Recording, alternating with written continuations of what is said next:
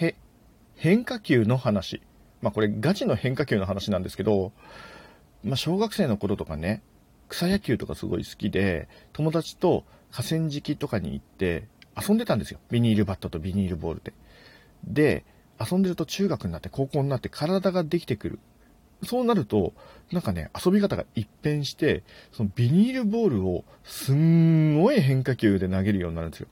なんかボールをギューって握りしめて、投げるときにパッてこう離すことによって、普段ではありえないとんでもない変化球投げられるんですよ。で、バッター側も、いや、これはちょっと太刀打ちしないとなって言って、工業用のビニールテープをぐるぐるぐるって何本も巻いて、超デカバットにして対抗したっていう。超異次元ボール対超異次元バットで草野球やった結果、えー、当たると、とんでもないところに飛んでって、ボールを探す時間の方が試合時間より長くなるっていうんで、みんな飽きてやめました。そんな変化球の話。